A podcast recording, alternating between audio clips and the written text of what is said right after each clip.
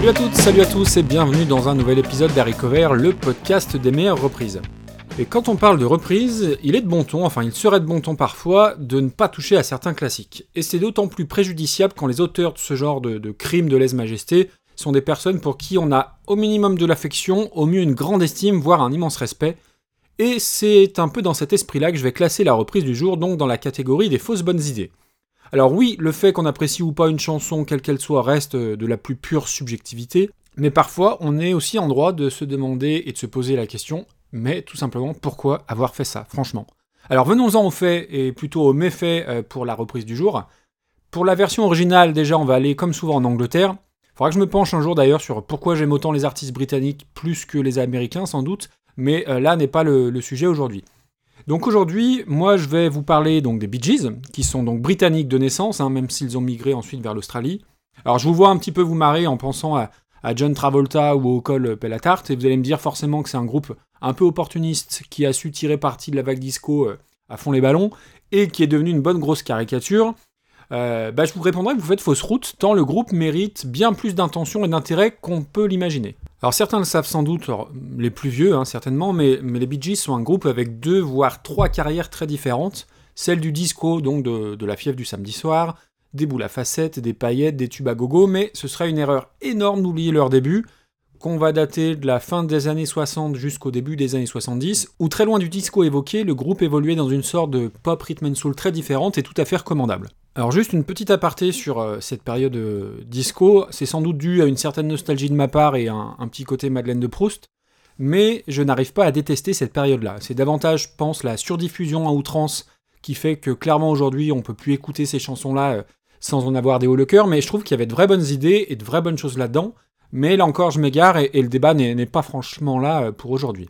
Donc avant toute cette période-là, le groupe a donc sorti énormément de tubes, donc très pop, euh, rhythm and soul, où les harmonies vocales étaient aussi travaillées qu'efficaces, clairement, et avec une vraie filiation avec les Beatles, je trouve. D'ailleurs, c'est sans doute pas un hasard si à l'époque la presse les surnommait les nouveaux Beatles. Vraiment, si vous ne connaissez pas cette partie-là euh, de la carrière des Bee Gees, ruez-vous sur les premiers albums, vous serez assez surpris par la qualité des chansons et par le, par le travail colossal sur les harmonies vocales. Petite démonstration avec un titre que j'aime beaucoup qui date de 1967 et qui s'appelle New York Mining Disaster 1941. C'est parti.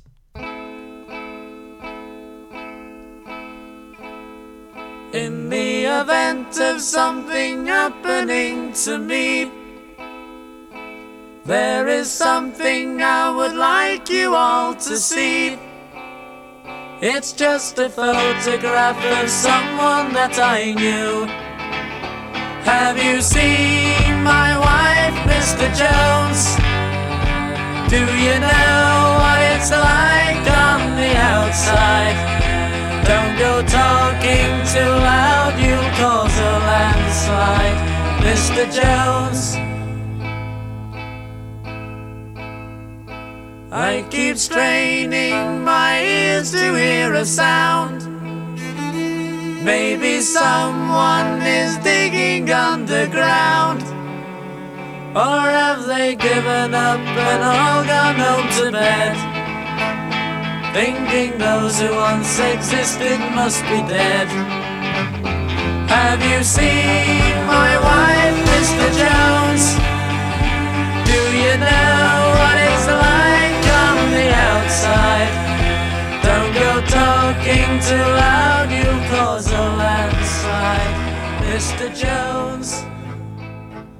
Voilà, alors je sais pas vous, mais moi entre les doubles, voire les triples voix, plus les cordes, je vois parfaitement l'allusion aux Beatles.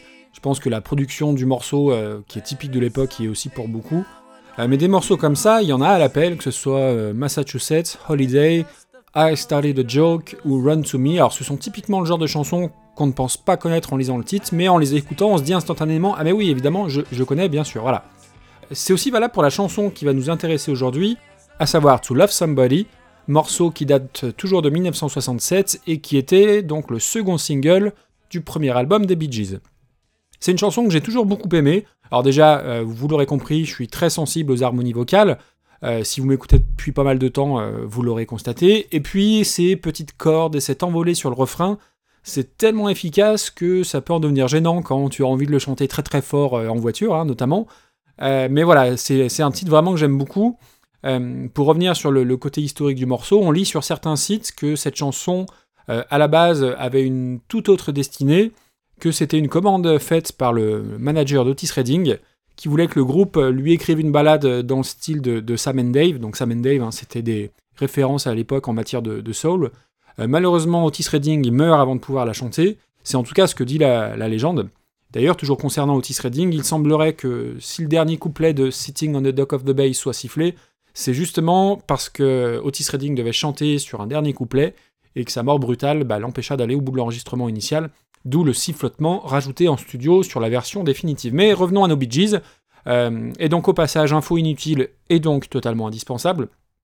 Au début, donc le groupe des trois frères Gibb s'appelait euh, les Rattlesnakes, rien à voir avec Frank Carter bien évidemment, mais du coup ils changèrent de nom assez rapidement pour les Bee Gees, nom qui proviendrait des initiales donc des Brothers Gibb, soit en anglais B G, donnant naissance aux Bee Gees. Allez, sans plus attendre, on écoute à quoi ressemblait To Love Somebody.